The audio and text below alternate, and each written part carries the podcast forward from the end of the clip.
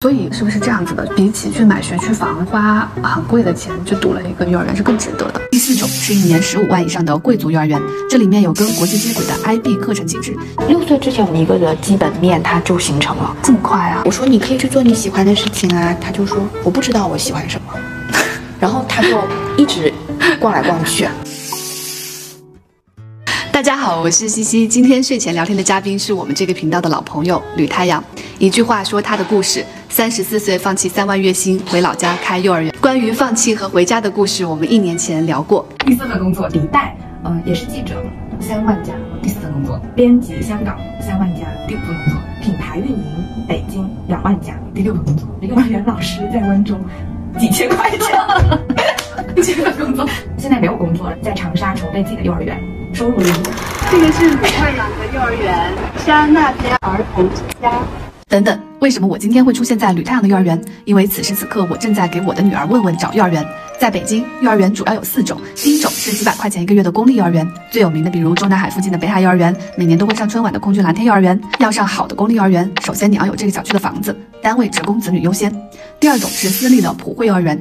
价格和服务跟公立幼儿园一样。第三种是收费每个月五千到一万二的私立幼儿园或者普惠幼儿园里的重点班，不需要学区房，同时提供外教小班和延时托管服务。第四种是一年十五万以上的贵族幼儿园，这里面有跟国际接轨的 IB 课程机制，也有很精英的，比如高尔夫和英语戏剧课。对于一年应该花多少钱让问问上幼儿园这个问题，我暂时没有答案，所以今天也欢迎你跟我一起来做这个决定。假设你有一个马上要上幼儿园的孩子，我会依次给出十个幼儿园的不同硬件和软件，如果你都勾选 yes，结果将为花九千块钱一个月读幼儿园；如果你都勾选 no，结果为可以免费读一个幼儿园。有哪些步骤我才能判断一个幼儿园是合格的幼儿园呢？首先可以看看家附近的，因为我觉得能走路去上幼儿园对小朋友而言是挺好的。嗯。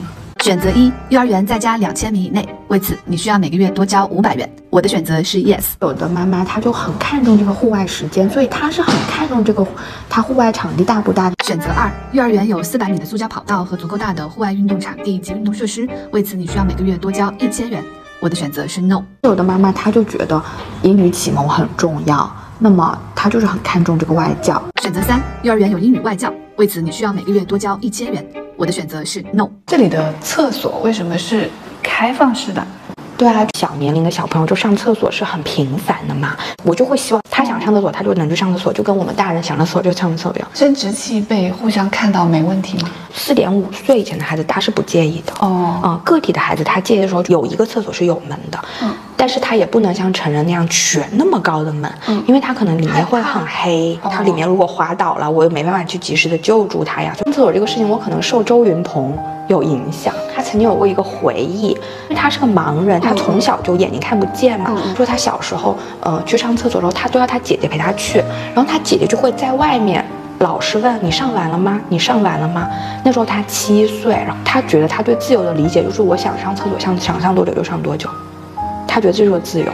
选择四，幼儿园有明亮的开放式厕所，为此你需要每个月多交五百元。我的选择是 yes。他们有时候就会。一直这样开着这个水龙头在那里洗手，然后问问也会，然后我就会很烦，因为我觉得很浪费。我做的就是我我把它的水阀调小了，所以它再怎么样，它的水都都不是很大。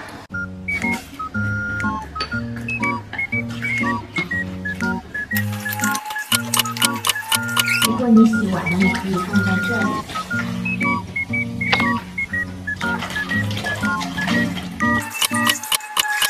这种我就会很着急，我就觉得他啥也没干，光浪费时间了，怎么办呀？他到底要洗多久呀？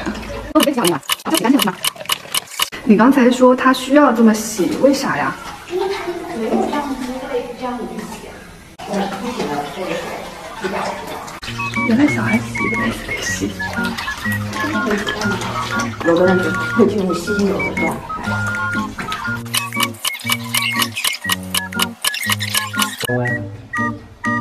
今天来这个幼儿园，嗯，他说了很多次我自己怎么样了，我自己挂了抹布，我自己洗了手，我自己洗了杯子。因为他在家的时候，他真的从来没有过。因为家里的呃马桶也特别高，然后洗手台也特别高，都是需要我们去帮助他，他才能完成的。每次要抱他才能上那个很高的宝宝椅。他打水也是因为饮水机是很高的，嗯，所以他来到这个幼儿园，我觉得他有一个价值是，突然所有的一切都是为他设计的。对他能在这里面就能更自如，更。方便以及更成功的去行动，他不需要去寻求帮助，不然的话，可能在一个你说那种环境，他他很无助，或者他很无力，他很弱小，他很无能。我是希望他们觉得自己是有能力的人。选择五，幼儿园有可以让小朋友花半小时专心洗一个杯子的环境，为此你需要每个月多花五百元。我的选择是 yes。我英语很好的外教，有装潢很好的这个教室，有马术课，那我觉得这些都没有打动我。选择六，幼儿园有马术课、高尔夫球课和国际课程体系安排，为此你需要每个月多花一千五百元。我的选择是 no。整个早上，他们每个人都是在做不一样的事情的。有的人在这里浇花，有的人在这里画画，有的人在做拼图，有的人可能在那里吃点心，有的人在看书。自己决定吗？对呀，那我就是自己决定，我在这发一早上呆，坐在这里呢。其实小朋友不太会这样子发一早上的呆，这可能只有社畜才有的才有的欲望。这个小沙发是让他们坐在这里看风景的吗？对，这是我当时想象的，但是他们呃并没有常常的去做。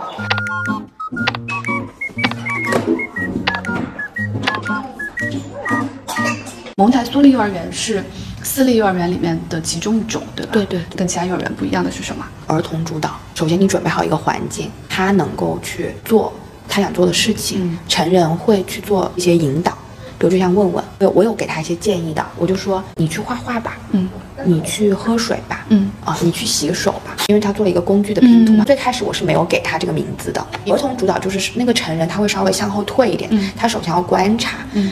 当时我觉得他还只是发现这个东西可以拿出来，又可以放回去，然后这样四五个之后呢，他拿出来一个东西，我就给了他这个的名字，他没有说什么，他要放回去了。电钻。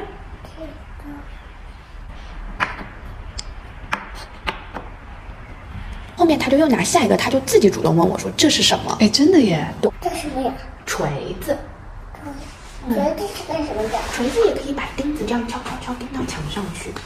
我不仅给他了，我还告诉他这个东西是做什么的。但这个东西我并不是一上来就给他的，哦，因为我如果一上来就给他，比如说我有一个教案，就是我今天就要教小朋友各种常见工具的名字，那么我就有个流程安排，然后摸一摸。这是我对幼儿园的想象。同学们，今天我来带大家认识工具啊，我们看这上面有十个工具。我也见过，就是大人跟小朋友做拼图，那个大人他就特别希望那个小孩能把那个拼图做对，他没有拼对的时候呢。那个大人就会说：“哎，你想一想，是不是可以这样那样那样？”就他很希望他能在，比如说三十分钟内，他把这事情不仅做完了，还做对了。我非常理解那个大人，但是对我而言，他有没有把这个拼图拼对一点都不重要。到了十岁，所有的十岁的小孩都能拼出这个幼儿园的拼图。嗯，这个并不是我要他去掌握的技能点，并不是他一辈子受用的东西。我会去观察他，有的小朋友他其实他的能力是可以的，但是他是个性格特别急的小孩，他拼了一下，他放不进去，他又不想拼了。这个才是他更要去面对的功课，而不是说哦，我把这个花拼出来了，这个东西就结束了。嗯，而是明明这个事情我能做的，但我很急，我就不想做了。Kate Modern 他最近有个草间弥生的那个展嘛，然后他不是用很多圆点点嘛，然后我就买了一些，他们就会去贴。有个小朋友，他每天他来了，他要把所有我放的贴纸都贴完，有大概有一百多张，他贴完可能要四十多分钟，然后他很贪心。但是我没有看到他的一种对作品的控制力。经过了一段时间的延续，他就突然就不做这个事情了。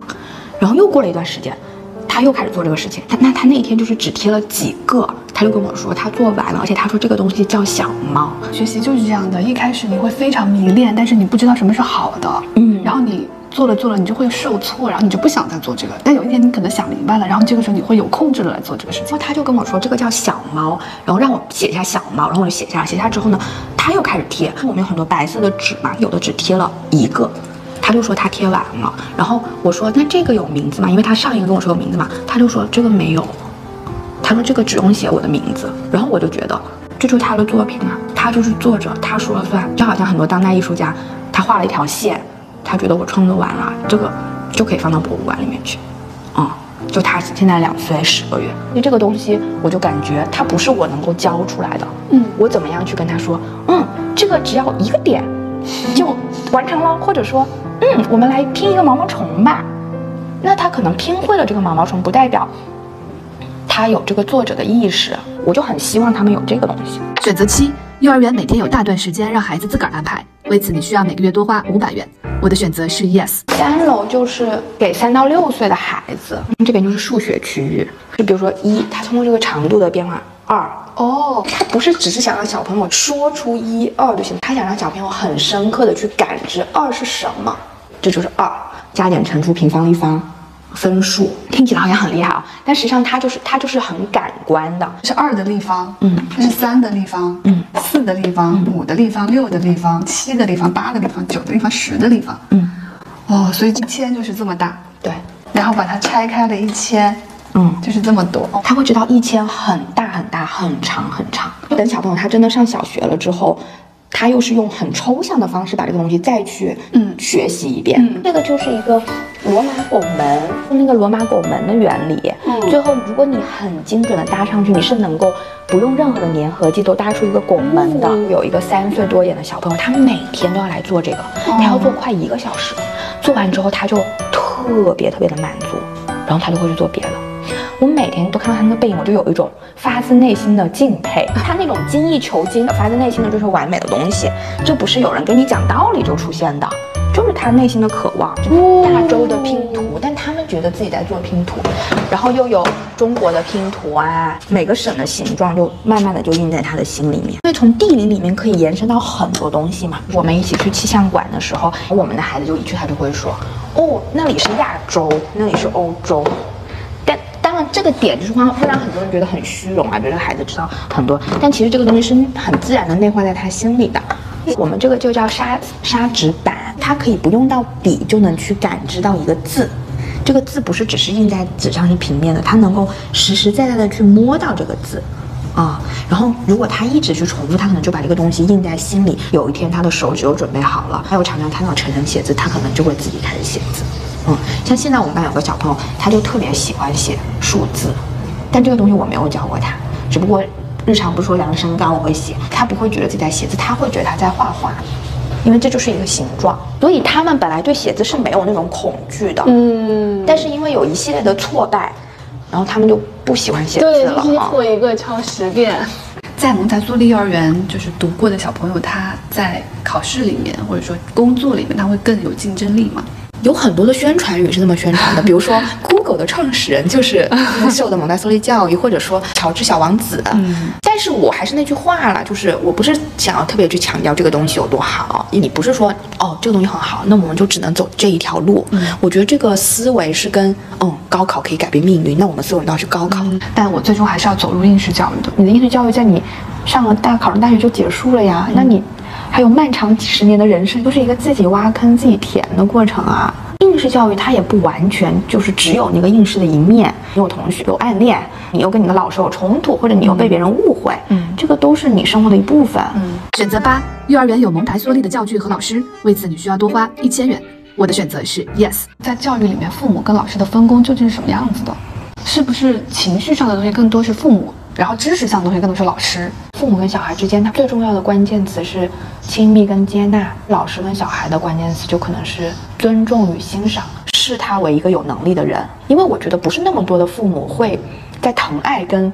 视他为有能力的人之之间，会选择为视他为有能力的人，特别是那个孩子只是一个两岁的宝宝的时候。今天就我们早上吃早饭，你就会很快的注意到他可能没吃饱，嗯，你就会很快的想要去解决这个问题。Eric 也会很快的注意到，哦，他今天可能还没有拉大便。我首要的就是怎么样让他感觉到自己的力量，感觉到自己有能力。选择九。幼儿园有一位尊重并欣赏孩子的老师，为此你需要每个月多花一千元。我的选择是 yes。有那种小朋友来到这里，虽然只是两个月，可是发生了巨大的变化。就像我以前的班级吧，就有个小朋友，他喜欢逛来逛去，他不找事情做。嗯。然后我说你可以去做你喜欢的事情啊，他就说我不知道我喜欢什么。然后他就一直逛来逛去。嗯。然后又因为他逛来逛去，他没有什么事情做，他就很容易陷入负面情绪，所以他就很容易哭。嗯啊，半年之后他就好了很多，但是他还是有他的性格特质，比如说他有他慢热的一面，有他内向的一面，但是至少他在选择他喜欢做的东西。他六岁之前的教育，他究竟是得到什么呢？六岁之前，我们一个的基本面它就形成了，这么快啊！六岁之前很影响这个人的核心，核心究竟是什么意思？他做一件事情，他的驱动力是什么？嗯，他是不是很渴望他人的认可？比如他很在意他人的评价。他做事是怎么样的？比如说是慢悠悠的，快快的。嗯，他。遇到了不开心的时候，他习惯性的处理方式是什么？跟别人有不同的意见的时候，他会怎么做？他有他自己想争取的东西，他会怎么去做？他整体的那个性情是开心的，或者是比较平静的？我常常是去看这种东西，我很少会去看具体的。知识点学习对我而言更像是一个媒介，通过他怎么去学一个东西，怎么去画一个画，怎么去面对一杯他打洒了的水，他给了这个孩子一个处境，然后让我去观察他。我常常觉得我是一个调节器，我不停的在做的事情叫做再平衡。如果他很急，那么我希望他也可以享受慢下来的乐趣，但并不是说慢就比急好。啊，如果他非常爱社交，那么我希望。他也能够享受一个人独处的时光。如果他非常的喜欢一个人做事情，那么我就会想想，呃，有没有什么东西是一些切入口，他可以也能明白，就是有时候跟别人一起做一些事情也挺开心的。嗯，如果这个小朋友在家里面是非常受宠、非常受宠的，什么事情都不要他做的，家长是把他看成一个小宝宝的，那么我就会再说，你可以做啊。那有一个小朋友，他在家里面是比较。很疏于照顾的，那么我在教室里面，在我可以的时候，我就会很宠爱他。选择十，幼儿园有一位可以帮助孩子再平衡的老师，为此你需要每个月多花一千五百元。我的选择是 yes。到这里为止，这就是本条视频给出的我们究竟花钱从幼儿园购买什么的十个选择。不知道你有没有完成以上的所有选择？我加总了一下我自个儿选的，一共是五千块，其实还是比我的预算高出不少。聊了这么多需要花钱的事情，我们聊点不需要花钱的吧。小孩主导这个事情就是很奢侈的。因为这个在现实生活中不存在，你必须要花时间、花精力，单独的为小孩打造一个这个东西。不是，不是的，不是的。日常很多大人跟小朋友相处中，那一个瞬间，我觉得他也儿童主导啦。比如说，爸爸跟小朋友去散步，那个小朋友就会，嗯，东看看西看看，然后会蹲下来，又去捡片叶子什么的。那个爸爸不会催他，这就是儿童主导啊。跟你 Eric 在一起的时候，比如说昨天晚上，你跟他就做了一个很无厘头的东西，吃那个菠萝蜜，把那个核弄在了衣服里面，然后就鼓起来，就去摁它，就这种场景，它是绝对不会发生在教室里的。嗯，但我又觉得它也很宝贵。然后问问就觉得很好笑，Eric 看见你们觉得很好笑，就他也觉得很好笑。只要在你们两个人身边，他立刻有一个小世界。Eric 是一个非常有耐心，不太有很多小的情绪波动。对对对对。然后他比较能够自得其乐。对对对对对。随遇而安。对。这也让问问就比较平静。因为奶奶是一个没有接受过教育的人，但是他却是这么好的教育者，所以教育这个东西跟学历可能一点儿关系都没有。就好像有文化跟高学历没关系啊，有知识跟有智慧没有关系啊。知识它是可以很具象的，对不对？智慧是很抽象的啊。但是很多时候在教育里面，就是大家关注的是那个很具象的东西，比如说，哦，我的孩子能够去拼这个拼图，你要看到这个东西，但你又要超越这个东西。他有没有在拼了五种拼图之后，他形成了自己拼图的策略或怎么样？可能他拼了，但是他今天整个过程都很烦躁。或者他很着急，我会去想这些东西。那你能告诉我，我自己怎么样成为一个更好的教育者吗？多跟他有一些一起大笑的时候。